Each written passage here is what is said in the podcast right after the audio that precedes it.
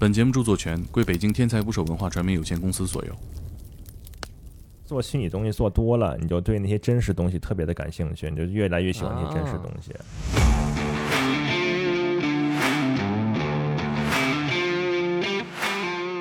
Pornhub 上各种明星换脸啊，是你们这个行业干的事儿吗？呃，都做过哪些我们耳熟能详的电影？《星球崛起三》《死侍二》《刺猬索尼克》《刺杀小说家》《唐探》像《流浪地球》的时候，那个比较有意思。其实，接这么大的活儿，竟然是通过 领英这种平台。当时他没告诉我是《流浪地球》，然后我啊当时看那个些设计啊什么的，我以为是那个叫什么《上海堡垒》呢，打电话给剧组，然后剧组估计接电话的人那天心情比较好，就决定用我们了。这脸做的也太像了，星星的眼神儿都做出来了。嗯，你亲眼见着那个吴孟达要要吸氧，而且他穿那个戏服应该挺沉的吧？歇着的时候，都是一帮人围着一圈躺地上，怎么去跟演员打交道？你是怎么去指导他？我这个饭里为什么就没蛋？他说：“那我是把哦张艺谋的蛋给你，还是把李小璐的蛋给你？”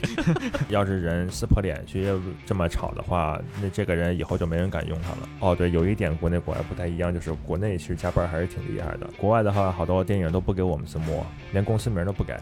哎，啊为啥呢？我现在特别喜欢看纪录片儿，嗯，我特别讨厌那种的，把这个小鲜肉扫描下来以后，是不是就不用他去现场表演了？就是为了一张脸，然后你让别人去给他表演，然后让他去替他，那这个东西就没意思了。请点击订阅我的播客，拜托了。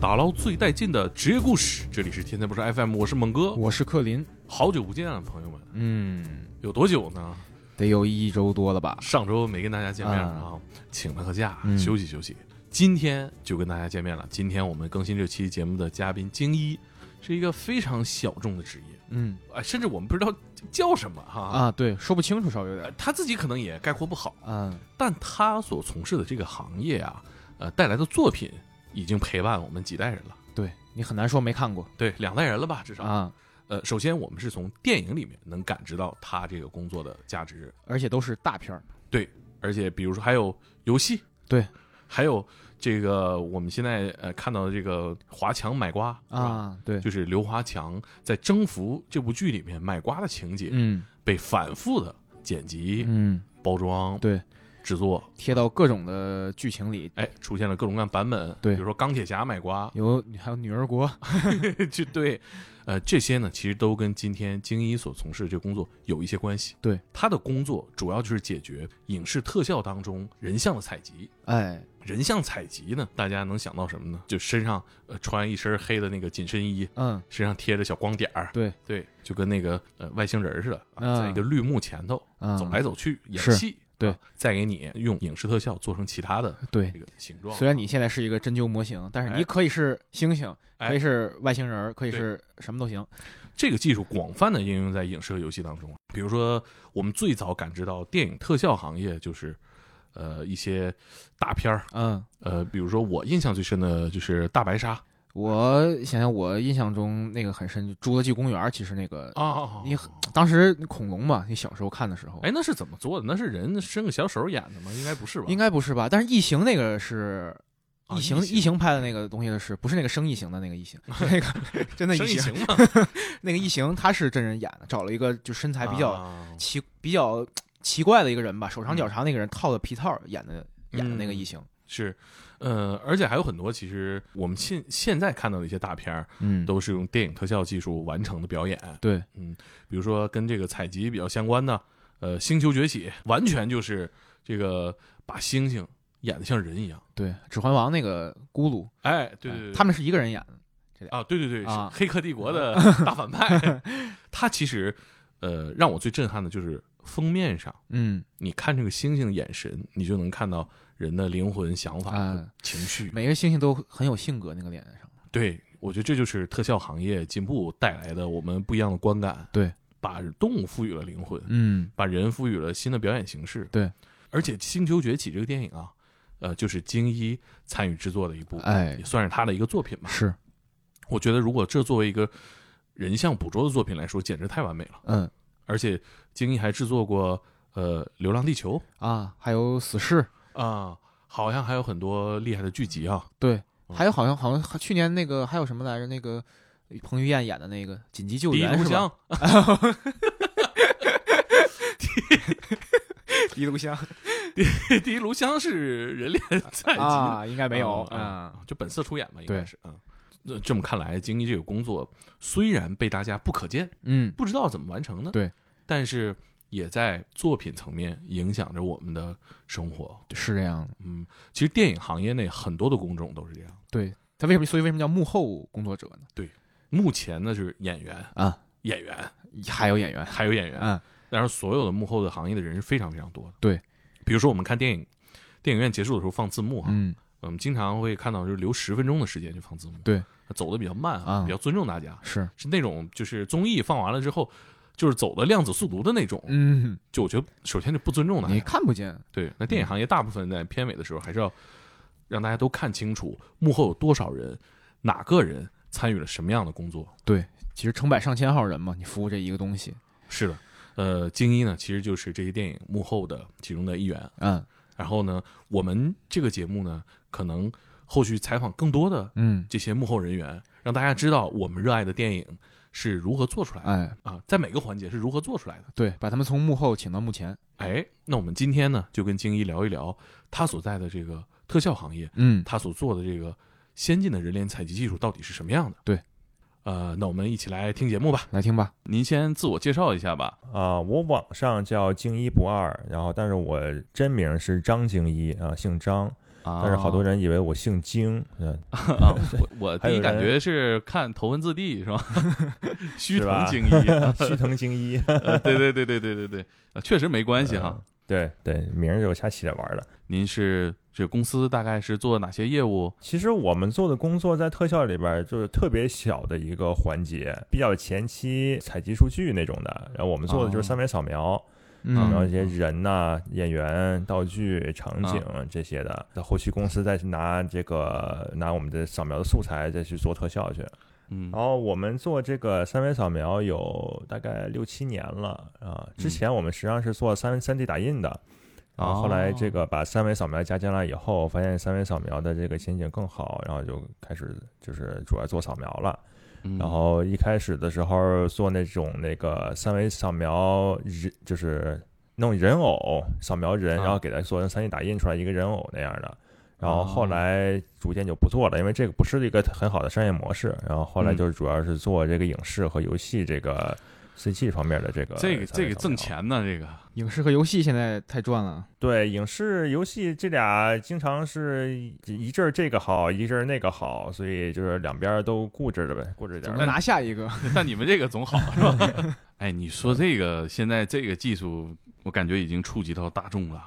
你看现在这个，从前几年哈，虽然我不太了解，但是我听说过，呃，Pornhub 上各种明星换脸啊，啊，做那，种呃三级片儿，一直到现在席卷 B 站的这个刘华强买瓜，这个是不是跟您说这技术是一码事儿吧？啊？是你们这个行业干的事儿吗？呃，你要是说都是换脸，但是它技术上是完全不同的两个方向。啊一种是属于计算机深度学习，拿一个二维的照片儿往上去换，然后它靠那个。呃怎么说呢？就是计计算机学习吧，软件儿就像跟黑盒一样，你把这照片丢进去，然后让他给你去换脸。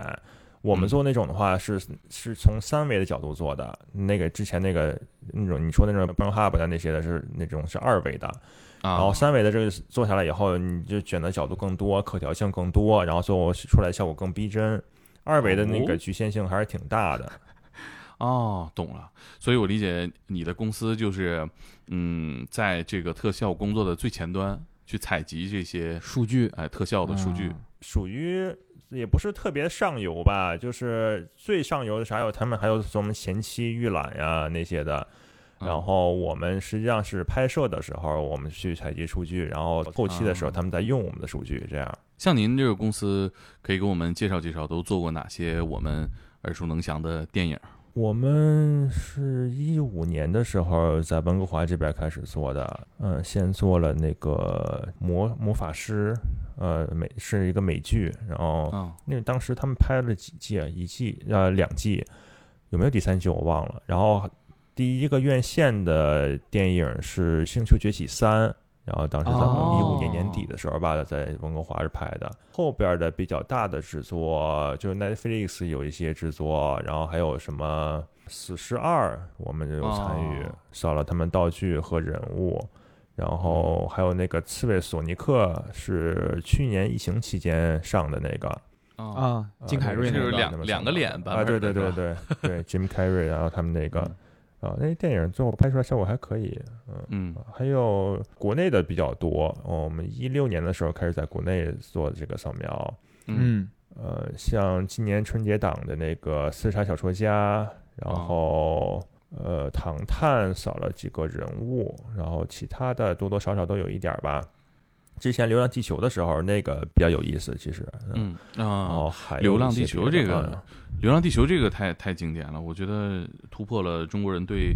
国产大片的理解。对，就是大家想不到中国的科幻片拍到那个份儿上，这是是挺不容易的。其实当时我特别有意思，我刚回国的时候，一想一六年的时候刚开始回国，然后就是后来就是一直两头跑。当时回国的时候，就是国内的这影视圈什么人都不认识，我就在领英上面乱加人，然后加了其中一个人啊啊，领英上面去乱加人，老外啊、中国人啊啊都加。呃我没想到人我没想到电影行业这么靠资源的 圈子，像您这接这么大的活儿，竟然是通过领英这种平台。这属于登门拜访这些。嗯，挺幸运的吗？还是说特别不太容易就反正都都挺好玩的吧，这种经历。因为我们家里也有朋友啊、同学啊都没有做这这这行的，然后当时就 你看乱加人，加了几个老外，是一个西班牙人，啊？然后他拉了一个微信群，叫什么中国电影什么之类的一个一个群。里边可能有几百号人吧，一两百号人，然后有老外，啊有中国人，各种人都有。然后就在，然后他把我拉进去以后，我就觉得怎么说，那叫什么，就跟进了超市一样，然 后怎么说？每个人都加一遍，啊，每个人都加一遍，然后看嗯哪个人有用。当时我也不太知道哪些人有用，哪些人没用。每个人都说自己有用，都说自己是搞特效的啊什么这些的。其实啊大部分嗯当时都没有，没没没什么作用。嗯比较有用的是有有两个那个关系，不是在那群里边加的。领人上面我那当时加了一个人叫丁彦来，然后他后来是《流浪地球》的视效总监。哦，啊我说啊名字这么呃他。当时加他以后，呃微信上联系，当时给他发一些东西。当时我们在国内也不太有人也不知道我们，然后在国外的话，案例有几个吧，呃，能嗯能说一说。然后嗯他们后来前期筹备的时候，然后就是那个丁彦来和他手下一个人，然后来我们办公室看看设备，然后跟聊一聊这个，因为当时。当时三维扫描在国内剧作里边还是比较新的一个东西，他要看这个嗯做特效怎么用，然后他拿一些原型设计啊什么的。当时他没告诉我是《流浪地球》，然后我啊当时看那个些设计啊什么的，我以为是那个叫什么《上海堡垒》呢。哦，啊这差的有点多了，啊差距。看那些那个什么科幻的什么东西嘛。当时我特纳闷儿，说中国科幻这个小说都那么少，然后就嗯做这个东西，我当时我没太当回事儿，但是 呃我就是啊就是聊的时候也挺比较认真的聊嘛。但是后来的话就就就忘了这事儿了。啊，然后嗯后来突然有一天，突然微信上叫我说：“星一，你赶紧把你的资料发给我，然后我们这边那个要开机了，然后啊我们这边那个、呃，我们这边那个市校那边，就是那市校公司那边说他们也有一扫，他们也有也也也有一个扫描公司，然后你赶紧过来，然后赶紧跟导演说，然后把你们给推荐过去。嗯，然后当时我就把这资料发给他了嘛，然后那个也有国内那个叫 Base Base Fax，就是做那特效挺多的呃一个嗯公司，呃在北京，呃他们也跟我说，哎，你赶紧经理赶紧把资料发给我，然后我们这边有个新片儿要要开开机了，然后什么的，你赶紧发给我，然后我要我报给剧组。当时我就没把这两个事儿联系在一块儿，你知道吗？我以为是两个哦片儿呢，其实是一码事儿，然后结果闹到最后是是一个。我竞争我自己是吧？还犹豫呢，选哪个呢？就是你对你郭帆导演，郭帆导演一看我们左右为难，我我们报项目一般都是别人，呃，我们报项目一般都是别人问我们，然后有什么档期啊，就是大概一个时间，那个有档期的话就跟人说是可以，然后，因为这个档期电，不管是我们这边现有的那些项目，还是就是未来的项目，他们档期变得特别的快，啊，一会儿提前，很少有提前的了，一般都是往后拖。所以说，都是先把项目接下来，然后最后就协调去了，还没目前还没有说协调不开的那种情况。这是《流浪地球》的时候那个，然后还有另外一个是叫 VHQ，也是北京的一个那个设计公司，他们总部是在新加坡吧，应该是。然后在领英上加了他们一个老外，然后那个老外看着我们设备，然后觉得挺有意思的，然后推荐给他们北京部门的人，然后后来也是接了国内的那个头几个项目之其中一个。我天哪，这这这领英这么管用啊？嗯，没用。呃，还行，但是我觉得现在没那么好使了，那时候可能还好。反正有一定运气吧，也有也得准备好了，然后再再再再推个再推上去嘛。一开始入行的时候就特别麻烦，因为我之前是搞工程的，然后我这方面一点人脉都没有。搞哪种文工华这边？工程是哪种工程？机械工程啊，机械工程。以前我们搞那什么杂尔波塔搞油砂呀，然后什么，我们实习的时候干的很杂的。哦。然后毕业以后就开始干 3D 打印，然后后来慢慢转过来的嘛。啊。进入这行的时候就是。我们当时招了一个那个应届毕业生，就搞动画的，然后他做模型水平还可以，但是就是影这个行业里边的经验、工作经验不够多。但是他认识一些学长啊、有些朋友啊那些的，然后他就把我们去介绍去，说我们可以去做这个演示，然后给人扫一些样品啊什么的。后来就慢慢的传开，然后有的有有一家那叫 Fuse Facts，然后他们做好多那那那个 Netflix 的那个剧。然后他们那个有一个挺管事儿的一个头儿，然后时效部门的头儿，然后就特喜欢我们这个设备，嗯，然后就给我们的那个魔魔法师的那个剧。然后《星球崛起三》特别有意思，是我们打电话给剧组，然后剧组 估计接电话的人那天心情比较好，说啊，你们这个是给特效用的是吗？然后我们就把这他就把那特效那人的联系方式给我们了。然后我们就把这个信息发过去，然后特效那边人看，哎，这个东西我们确实能用上，然后比那之前他们用的那别的那方法要好，然后就就就决定用我们了。啊，就运气那么顺利啊，这都。呃，怎么说呢？也有有一定运气成分吧，但是之前也得我们这设备也得准备好嘛。嗯，对对，它首先我们设备好处就是。对这个三维扫描的有好几种方法，什么手持扫描仪呀、激光雷达呀，还有我们这种叫照片建模。照片建模好处呢，就是它这个细节比较好，然后还有贴图，就是它这个颜色这样的。然后，但是照照片建模的这个劣势就是它要靠一个相机矩阵，就是特别庞大的那么一个设备，一百多台相机，然后就搬来搬去的。现实，但是扫描演员呢，一定要在现场扫描，就是拍摄现场，这演员拍完这个镜头出来，然后就得扫描，因为他在一部剧里边，他的那个服化道要换好多次，他只有在拍这个镜这个镜头的时候，才会有这个这个妆，然后这个这一套道具，然后服装什么的，所以我们就一定要在这个时间点进去，然后给他们去扫。哦，所以说你们一直在要跟组，对吧？对。但是把这个这套设备呢搬来搬去就刚才说不现实嘛，然后所以我们就把这套设备装到一个卡车里边，然后我们直接把这卡车开到现场去，然后相机都在里边装好了，然后再到现场对一下焦，然后演员就可以进来就拍了就走。然后而且以前的那些扫描办法就是靠手持的扫描仪，就跟拿就那个手手持扫描仪说白了就跟个熨斗似的，然后在人身上 上下来来回 啊来回动，然后就能看着那个三维模三这模模型就建出来了。特别慢，而且演员就是一般都不太有耐心，然后所以挺抗拒这玩意儿的。但是这照相照片建模的话，就是人在站到设备里边拍一下，跟拍张照片一样，然后就就完事儿了，完事儿可以去干别的自己的事儿了。对，那你回国之后是在北京又弄了一个呃工作室拍摄地？对对啊，这边就是我们在北京的话，只是做数据采集，然后后期都是温哥华这边在做。那像您这个呃特效里面所从事这部分工作，那您的这个职业具体应该叫什么呢？你会怎么介绍自己呢？我给自己的 title，我给自己的那个职位叫 CEO，但是我们其实人特别少，就是起个这个名而已。我也不知道管自己叫什么啊，一般一般不分这些，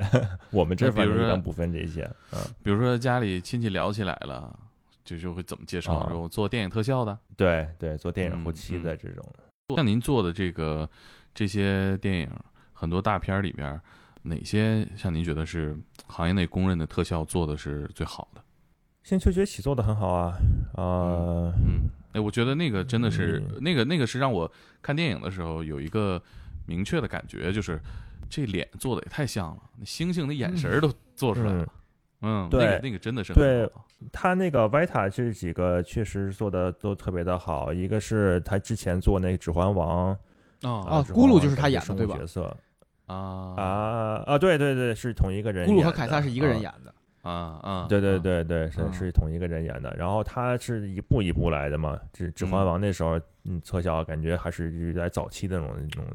形态，但是那当这这当年来说已经做的很好了啊。嗯，然后后面是那个阿凡达，然后阿凡达之后是这个星际崛起，星际崛起之后是那个阿丽塔，啊呃，战斗天使阿丽塔那个。阿丽塔我们做了一点点给他们那个，嗯，具体的我不说了，但那个保密要求的比较高啊，就是做了一点点，最后没给我们那个幕后没有没有给我们 credit，但是我们做的就是很少很少一点点，反正就是你看这 CG 角色，你从那个阿凡达里边看，就是 CG 角色已经能开始表达这个情感，有这种表演了，然后嗯到星球崛起里边这些星星，你可以从它这还是比较累人的嘛，然后从他这个你能传递出来这种情感，就是他的故事里边儿就是把这个嗯怎么说呢，就是这些星星的一些那个这些故事线呀安排，然后还有他的情感这些变化呀、性格的这些变化都表现的很好了。其实我在那看阿丽塔的时候。感觉更深，就是我记印象特别深的一镜头，就是阿丽塔吃巧克力那个，嗯就是嗯你一看那镜头，就让人觉得这巧克力真香，就是能 直接能从他他那个眼神里边啊，那表情里边能直接能给你传递过来。他这个就是你看他 CG 一步一步的在变好，啊，哦，并不光是说有他有多逼真呀，有什么多那些的，其实你主要还是要把这个角色他给表现出来。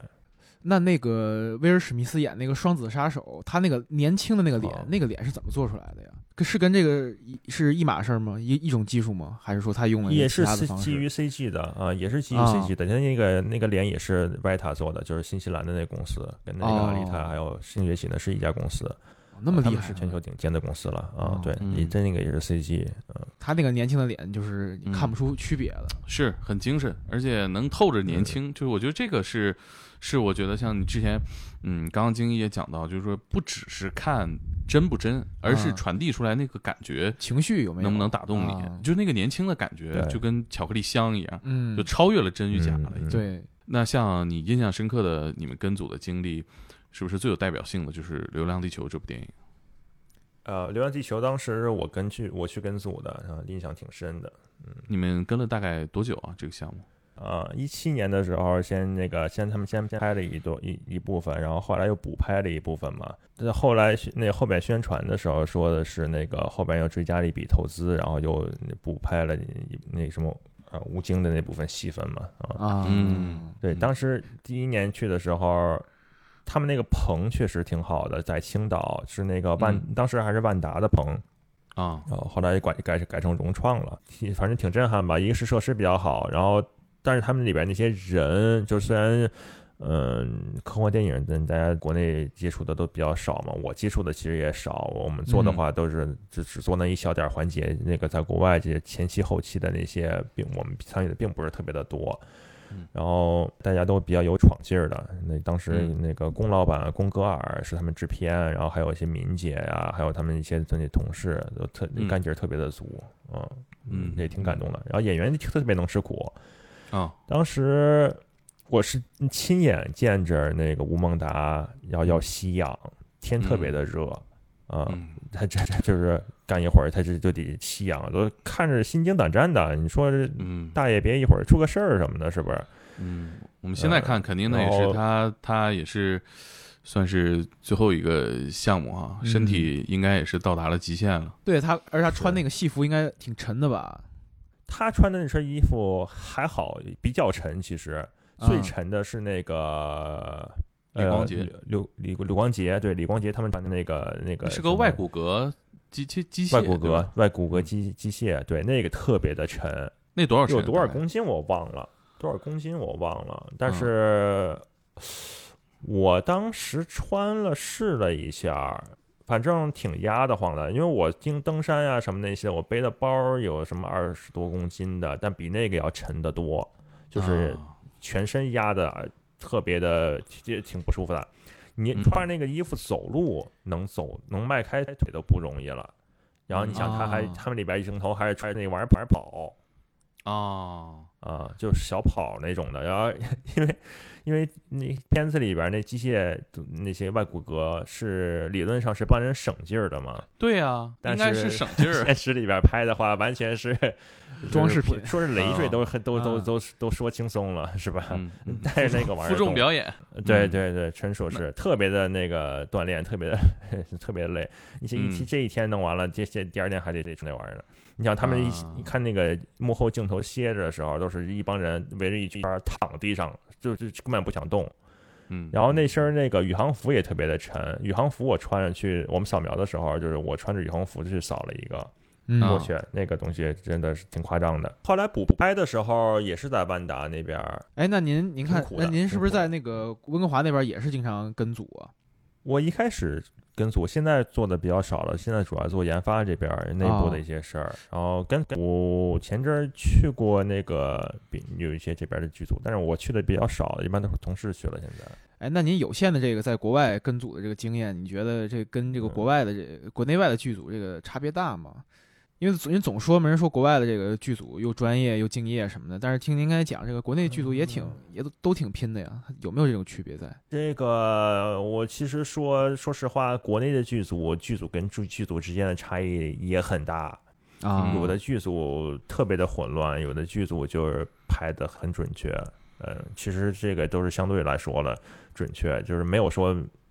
板上钉钉那种的按时间走的，全一般都是一通告一出来，这时候什么时候拍这个，什么时候拍那个，最后实际上拍的时候时间就全都乱了。国外的话，就是剧组跟剧组之间差距没什么差距，都是一套流程，然后就是比较那个模式化的那么去去操作。嗯然后要说这些人的差距的话，一开始国内的那个剧组对三维扫描啊、CG 流程这些的了解的比较少，每次我还得去跟人家扫盲，说这些东西是怎么用的呀，然后那些说说说说说说一大堆。但这几年的话，一般说扫描，人就知道大概是怎么回事儿了啊，这嗯就是嗯，我觉得一步一步在都在接近吧，嗯。像这这几年拍的那些大片儿，呃，小说家啊，紧急救援，剧组都挺规范的，嗯，然后就是视效，然后还有那个跟组视效啊，还有导演那边已经就是呃很专业了，已经。你像我们呃了解到，像美国有这种工业光膜这种呃非常体积非常大的公司，它能承接非常非常多的特效大片儿。嗯然后大家在讨论特效的时候，也总是说，嗯，中国的这很多特效渣特效啊。嗯那现在我们有了这些，我们也有自己的这个特效大片儿之后，那我们和国外这些大的特效公司，我们水平到底还存在多少差距？差距挺大的。呃，国内做的最好的几个公司，像贝斯呀，贝斯用了好多，就以前好多那个主总监是国外的，然后国内就像《流浪地球》的那主力 More 啊，他们这些就基本上都是中国人比较多，嗯基本上全是中国人吧，应该可能有几个老外，我现在不太清楚了。然后他们那个对这个个水平比较高的做时效的，然后还有一些别的一些公司，什么天宫啊、VHQ 啊，VHQ 做东西也嗯嗯哦，最近好像没太看国内的片儿，其实我国外的片儿都看的很少了。VHQ 做东西其实也还行，就是反正怎么说呢，就国内的公司跟国外差距还是挺大的。一是国外的有好多那个积累下的一些工序，然后就是软件里面那些工具插件呀、什么的，还有还有一些嗯流程啊、这些的，对，还是不太一样。嗯，国内还是得积累吧。然后，但是现在不过在不断的有新的技术出来，其实其实是效这方面是一个挺怎么说呢，挺守旧的一个一个这个行业吧。呃，拿一个举一个例子来说，就是虚幻引擎这几年提升的特别的快，然后有好多东西其实可以搬到虚幻引擎里边去做，但是为什么影视没搬过来呢？就是影视的整个流程的这个软件还是在玛雅里边的，基于在玛雅玛雅里边的，它所有的工具、所有的那些别的那些方法流程啊，都在里那个玛雅里边。虽然玛雅里边要搬那个可能做东西比较笨、比较慢，然后相对于 UE 来说。但是你所有的流程在里边的话，你要把整个流程搬过去的话，你所有的人都得重新培训，你重新找人，然后所有东西要重新摸索一遍，然后这这一段时间就是学习成本太高了。嗯，啊我听下来感觉还是行业发展，呃，不是一个阶段。经验上的巨大的落差。嗯，对，但是但是就是说有好处是什么呢？就是国内的公司可能这这这些流程积累的还不像国外那么高，就是会要转换有接触新东西的话，它的学习成本没有国外的那些那个扎根扎的那么深，所以说也是一个好处吧，就是新的东西能能更接接接那个接受一些，后而且国发优势内。呃，对，国内你靠自己的市场啊，然后还有一些别的一些优势都都有，优势劣势都有吧。嗯，我觉得反正用好优势的话，还是挺有希望的。嗯，国内视效业这几年进步的挺快的，还是。那像您做自己的这个业务的时候，这几年里边儿，您感觉最难的时候是什么时候？我对我们来说，我们比好多同行要幸福挺多的。嗯呃，我觉得我们难的时候，对人人家来说都不是难的时候。我们其实有时候做一些决策比较难吧，因为我们毕竟游戏行业和影视行业，我们两边都能吃得开，所以就是呃鸡蛋没有放到一个篮子里边嘛。啊、感觉是这几年也没有挣到什么大钱，但是我嗯细水长流，就感觉至至少做的还是比较开心啊，比较挺有意思，挺好玩的。有时候能接触到一些这个有意思的人，学习到新的东西。呃，比如说前阵我们是一个拍摄，然后他们那个客户请来的那个人，就是要他他那个设备要跟我们的设备去做同步，那个人是拿过奥拿过奥斯卡那个科学技术奖的。啊，那个人，我只跟他一块儿工作了一天，但是就是受了很大启发。就是那种人工作的时候，你看他的工作状态，他对的这个，他对他做的这东西的那种热爱、那种了解、那种深刻，就是外边根本就见不到这种人。呃，平时根本就见不到，你就是挺还挺受感染的，就是挺也挺受启发的。就是你看有些小东西，外人看的时候都是看最表面的东西，像我们那个。呃，设备就是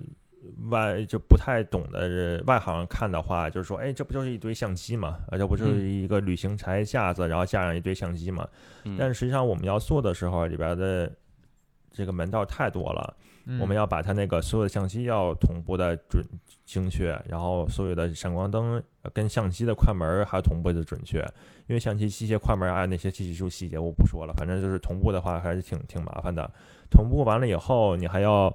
把这个照片儿给下载下来，你不可能说一百多台相机每张每个都去手动去拔那个 SD 卡，那不可不现实。哦，那怎么解决的呢？对。我突然好奇但但这个。是我们对啊，我们有那控制盒啊，一个控制盒控制几台相机，然后再把所有的控制盒通过那个交换机再连到一台电脑上，从用这嗯电脑去下载。下载的话，你要稳定，你不能丢数据，数据的去的话就是灾难性的，是吧？嗯然后你演员本来过来过来的话，你还得同步，要是不好的话，你就会有黑片儿。有黑片儿的话也是灾难性的，你有一两个黑片儿没事，但是我们要做到这百分之一百没有黑片儿。嗯你要做到这样，因为演员过来的话，就给你一分钟时间，然后你把我给他摆姿势啊什么的，啪聊完了以后人就走了，嗯他们的时间太宝贵了啊，嗯所以就是，而且你平时你一些你这硬件这些你有这个技术积累，然后软件的话也需要。我说的这软件不是电脑软件了，我我把电脑软件刚才其实刚刚归到刚才硬件里边，软件的话嗯就是说你这些人你去怎么去跟演员打交道，你是怎么去指导他不同性格的演员，然后不怎怎么样去跟他接接洽。然后剧组啊，你怎么跟他去打交道？有时候还不能太那个太客气了，有时候也也不能太强硬。怎么去把握这些度。所以这个行业里边有好多好多那些就是想不到的细节，除非你真的是动手去做的时候啊，这这实操的时候才会意识得到的一些问题，就是嗯嗯，你想不到的地方还是挺多的。呃，所以就是。嗯，怎么说呢？就是嗯我我这是自己看我自己的东西，我能看着那些。在跟别人对比的时候，有些那个我们给别人装设备的时候，然后有一次就是突然来一个人说：“哎，这不就是一堆相机嘛？然后这不就是一堆什么嘛？” 然后我就听着呵呵笑一笑，然后就不跟他争了，不跟他说那些东西了。然 然后你在我再去看别人的东西的时候，去看刚才就是说那个人叫 Babak，那个是一个伊朗人，然后他那个就是拿奥斯卡那个奖的那个人，他的那个摄像头，然后他去研究他的摄像头要去怎么要去做同步啊，去做那些数据流啊，然后去做备份啊、那些的，他就去研究钻钻研进去。其实他这个东西很难说是你只是挣多少钱啊什么的，他是对这技术他是有一定那个有有热情的。要是嗯做说对这个这个行业没热情，光是看要挣多少钱啊，挣的那些的，很难坚持下来。其实，其实，在各个环节也都是手艺，而且我感觉像像你刚才提到说，很多同行叫苦啊，或者行业内的人叫苦，嗯，他其实管理的公司越大，承担的业务越大，他承担的这个嗯压力就越大。这整个剧组管理管理这么大的一个剧组，涉及到这么多的部门环节、供应商，然后还有国内外的所有特效团队，我就感觉做一个电影，这就做决定的这几个人压力太大了。一个电影里边，它就跟一个跟一个生态环生态球一样，你就说人工做的生态球都是可能过一天两天，或者是好的话做过一个月，它能几个循环，然后两，其实，在剧组里边就是一个生态环，嗯就是是真的是打造一个生态环，然后里边压力特别的大，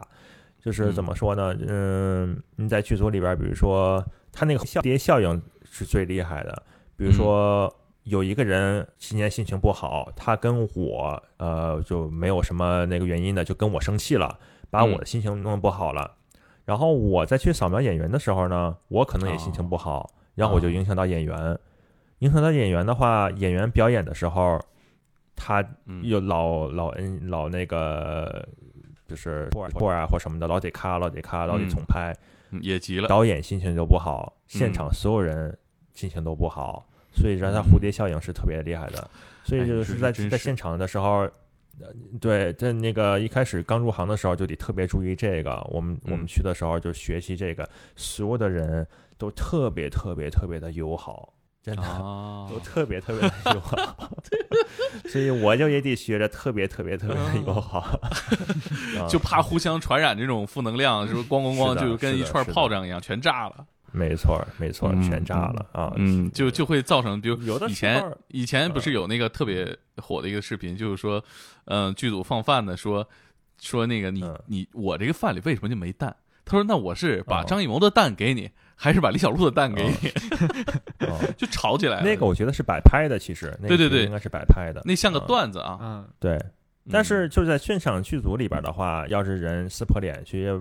这么吵的话，那这个人以后就没人敢用他了。哦，实际上就这种这种级别的争吵没有那么多哈。圈子还是小，对，耽误事。儿你一听这个每一环咬的这么紧，它耽误事儿啊，还是个高压环境啊。嗯我觉得 剧组现场，是压力挺大的，而且加班很厉害。我们公司其实不太加班，然后哦就是加班的话，也是会给加班费的，你不管是哦国内还是国外这边的那个团队。我们一般，就是我我鼓励的是，就是一天八小时，然后你想加班的话，你想免费加班的话，我都不让你加，就该休息你就休息，然后八点八八小时上班的时候，你最好的精力你给我就是干好了，做好这些事儿就就行了，是吧？嗯，然后国内的话，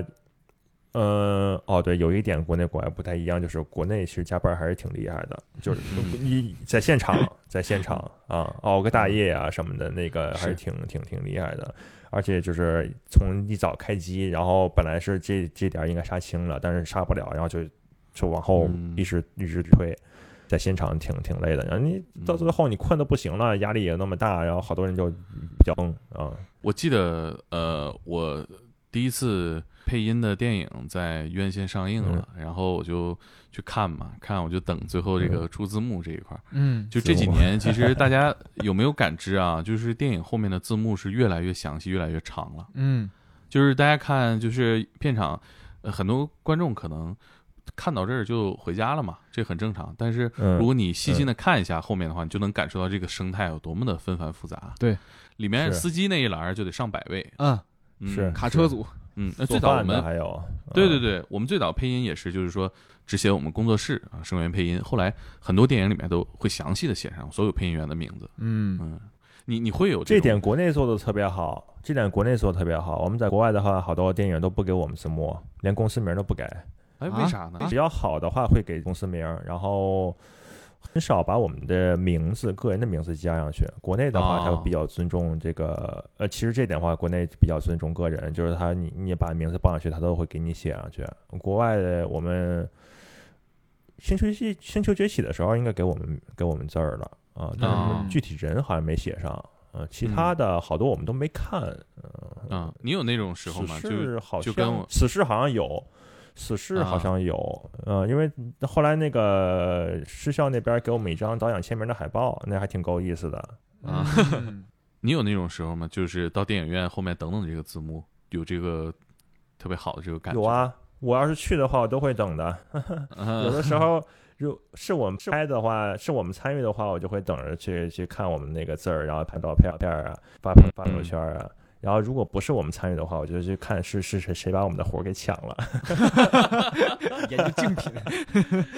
也是、啊有的那个它是这样的，像电影如果是在文华拍的话，它就有机会用我们；如果不是在文华拍的话，那就无所谓了。但如果不是在文华拍的，我也想知道是哪个公司去扫描的啊。是有些美国的公司就是像呃，我就不说名字了，有几家比较大的用的是也是我们的设备，像漫威的好多电影就是他们扫描的，所以我看着说，哦哎，我们的客户去参与的是这个，然后我也挺骄傲的，他们拿着我们的设备去用的嘛。而且电影是一个真的是前后工序非常非常非常多的一个产业，有的时候你做了这个活儿，就不不只是我说的配音哈、但是到最后其实没采纳，嗯，因为可能觉得不匹配或者效果不好，又换了其他的供应商嗯做，对，到最后你看到字幕的时候，其实会会很震惊，哎，没有我们。最后你看，因为看电影过程当中，你可能也会发现这不是我们做的活儿，对，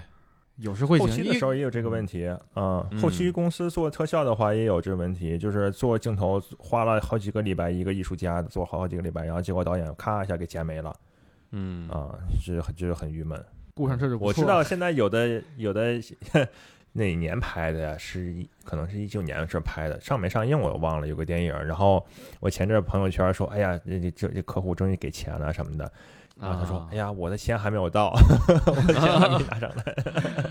啊，对呀，结算周期也很复杂。嗯有有的时候它上线，这个电影上线后面，你包括送审啊、修改啊，还有很多很多步骤。对，不定到卡到哪哪个环节上，嗯，比如说最近不是有一位艺人，也是著名导演是吧？出了点问题是吧？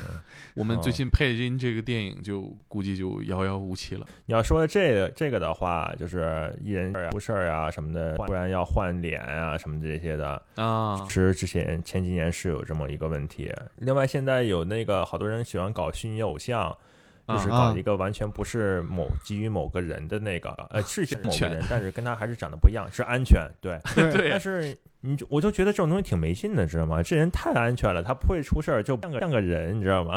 嗯 嗯，人的话，你也会有出点错啊，有点性格啊，有点什么嗯这些的，是对吧？这才是就是比较吸引人的地方。他有有着他自己的那个性格，他不是一个那包装出来一个产品。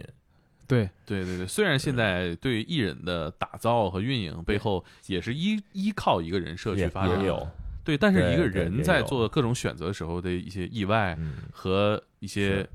临场的改变，还是不一样有魅力，对，对对，就未知的魅力。而且我最近看这个虚拟偶像报道很多嘛，我就说他们就说啊有的、有的真实艺人会再做一个他的虚拟偶像，为了解决什么问题呢？为了解决他档期的问题，他也、啊他也钱算是赚足了。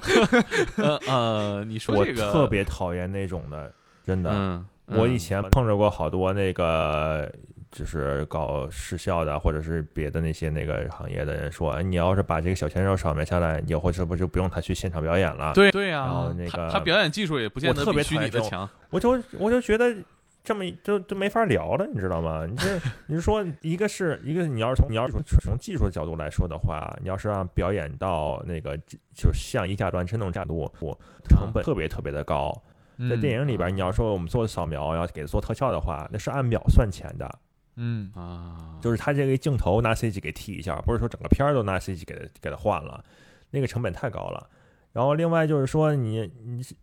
你就是你要看这个演员的表演的话，他一个是他自己自己对这个角色的理解，你要说他这个台词功底啊，表演的这些功底，他能能把这些情感给传递出来，嗯，这些才是这个演员的精髓。你要看那些老戏骨演的那些，你觉得他这个人确实是那个角色，你甚至觉得他就是，如果你要不认识这个演员的话，你甚至觉得像小时候看那些电影，就你以为这个人是那个真人呢，对吧？嗯这种的话才是真正深入人心的一些那个表演那些角色。但是你嗯要说，就是为了一张脸，然后你让别人去给他表演，然后让他去替他，那这个东西就没意思了。我其实特别好奇，你说，就因为我之前看过一个分享嘛，就是说那个之前最早拍《星球大战》《星战》前几部的时候，哦，他们那个好多特效都是实景嘛，嗯，就是然后嗯。拿那个就是做把那个飞机啊 那个都做出来，它嗯那个光剑也是有些涂料，然后你拿摄影机一拍那个光剑才会发光，嗯。这是最早的那个嗯。特效的形式，但那大概已经是三四十年前了吧？嗯。你说，但但是那个时候你说他大概想不到，卢卡斯肯定想不到现在特效是这个水平了。嗯所以我想问问你，你有没有想过这个三十年后的特效或者未来特效能成为什么样儿？特效的其实极致，其实啊。啊、其实那时候的人也想不到这些东西都可以那么拍，他们说是最创新的那一波人，嗯他就是想想象力太丰富了，就是把这些东西小说，然后把这个东西给具象化，在脑子脑脑海里边有这个形象，就给嗯给创造出来，然后再去想办法去解决这个问题，用各种的办法，什么化学啊，什么别的那些东西，就是把这些东西把这些东西给实现出来，要做好多实验，其实就跟发明一个电灯泡一样，是一个嗯科学的这么一个、一个实验，然后。他在有些东西在解决不了的时候，想象力到那个程度了，他再去考虑拿 CG 拿或者拿别东西去去解决这个问题。你就是拿小的东西来说的话，像三维扫描，我们现在扫描场景用那扫描仪，实际上是做测绘用的。啊一开始是做测绘用的，没有人觉得它这是可以拿去做电脑特效使。但是有这个嗯需求了以后，你想要这个做到这个东西，然后就是去找这个相关的，不不，你当时也不是相关的。现在一说扫描的话，你能直接扫描仪啊嗯什么这些东西都能找到。但是他当时是你只是你也得有这个创造力去创造这个东西。其实要说三四十年以后的话，我想象力还没到那到到到那个份儿上。我们实际上是解决一个很小的一个技术环节而已。我们这在啊整个剧里边儿真的是很小的一个环节，虽然可能就是它那个费用对我们来说就是。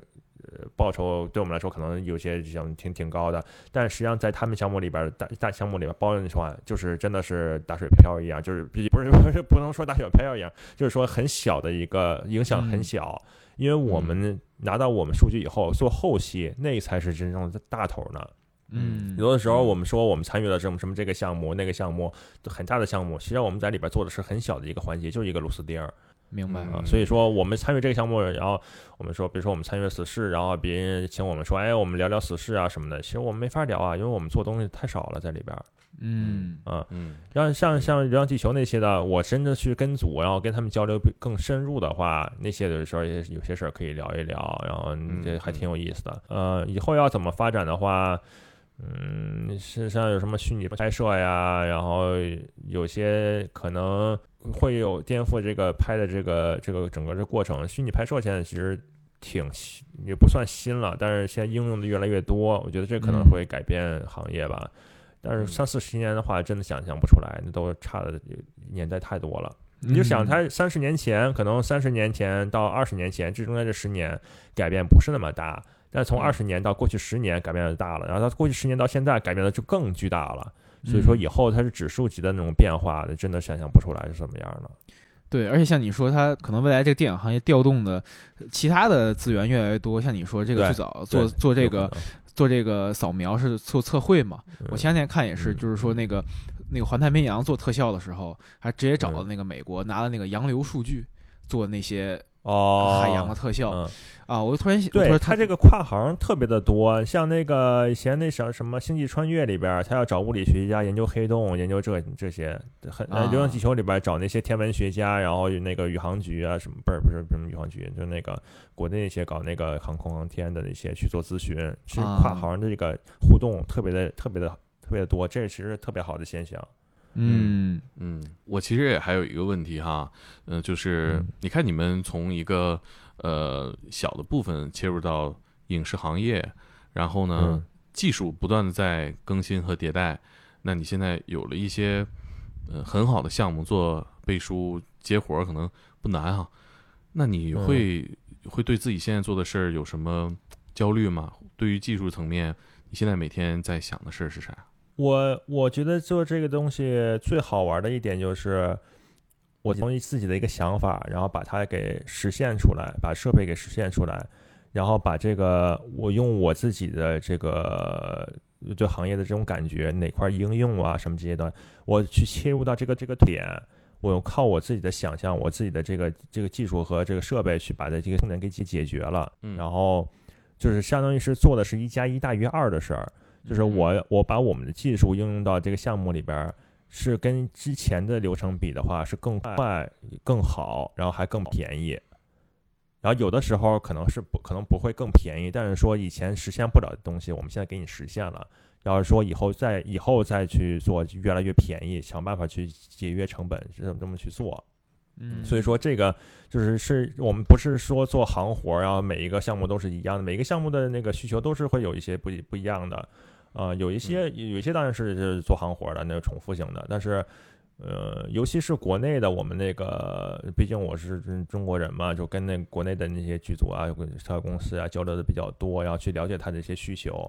然后去沟通的更深入，然后去了解他们的痛点，然后去帮他们解决问题。我觉得这些是很有成就感的一个事情啊，它这并不是说钱多钱少的问题，就是嗯你我是把这些问题解决了，这其实这个收益方面的都这些东西就是自然而然的就来了啊，就不用考虑不不是一开始说我为了挣钱我去干这什么这些这些的事儿，它就有这个先后顺序的问题。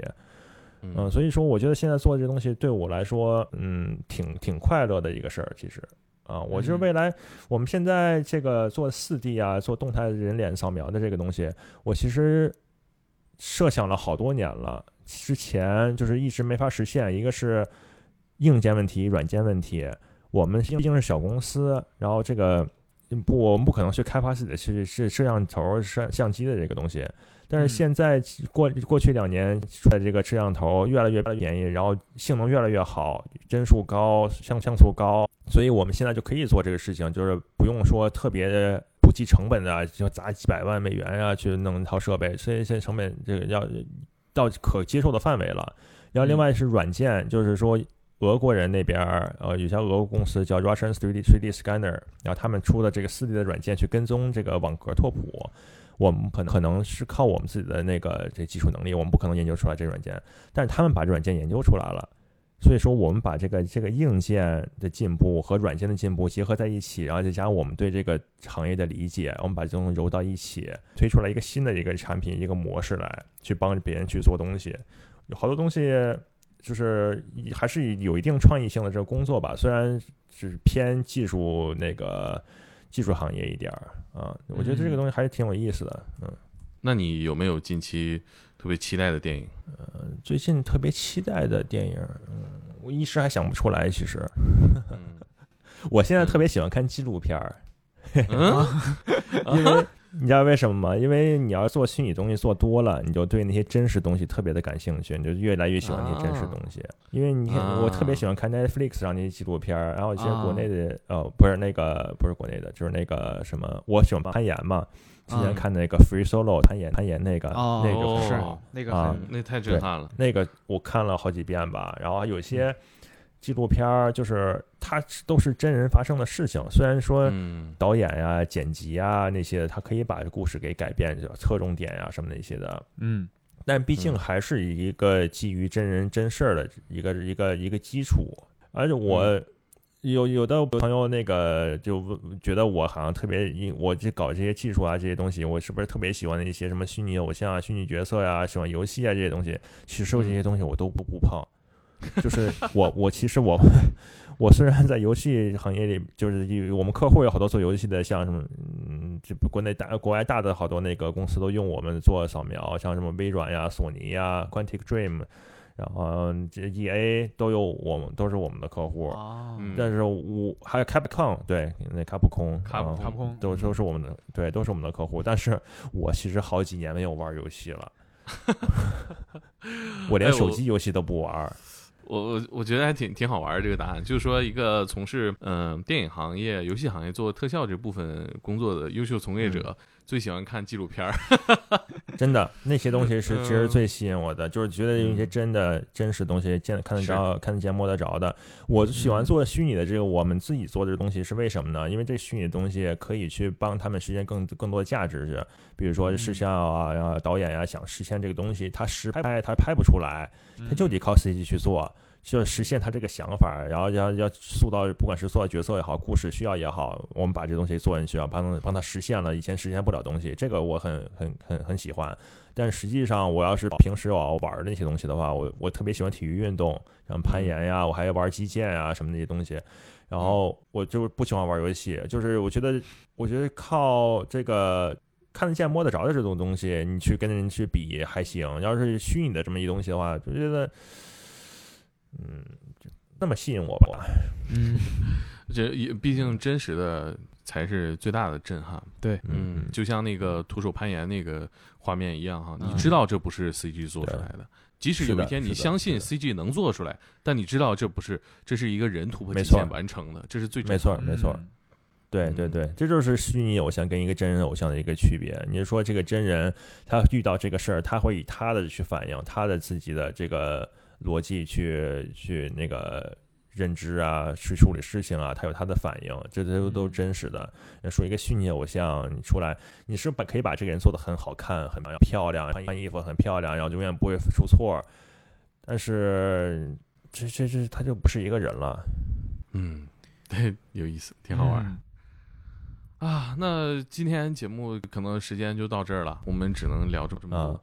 然后那个也期待你们做更多的牛逼的项目，嗯，到时候我们是吧？有朝一日我们能一起在电影院 走字幕的时候 碰见彼此 同啊！同框一下，呃对对对等我等回国我再找你们做一做。我现在回不去，我现在护照过期了，不给我续。然后现在这个、啊，呃，国外疫情嘛，这个温哥华嗯这边疫情还挺严重的啊。嗯啊，是对，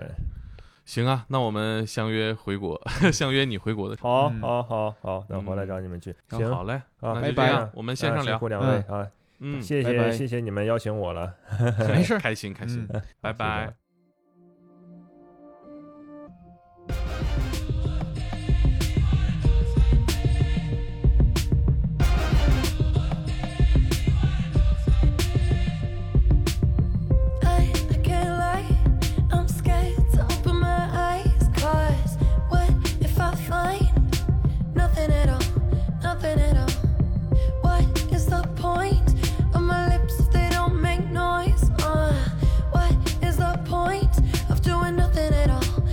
watching it fall. The flicker burning.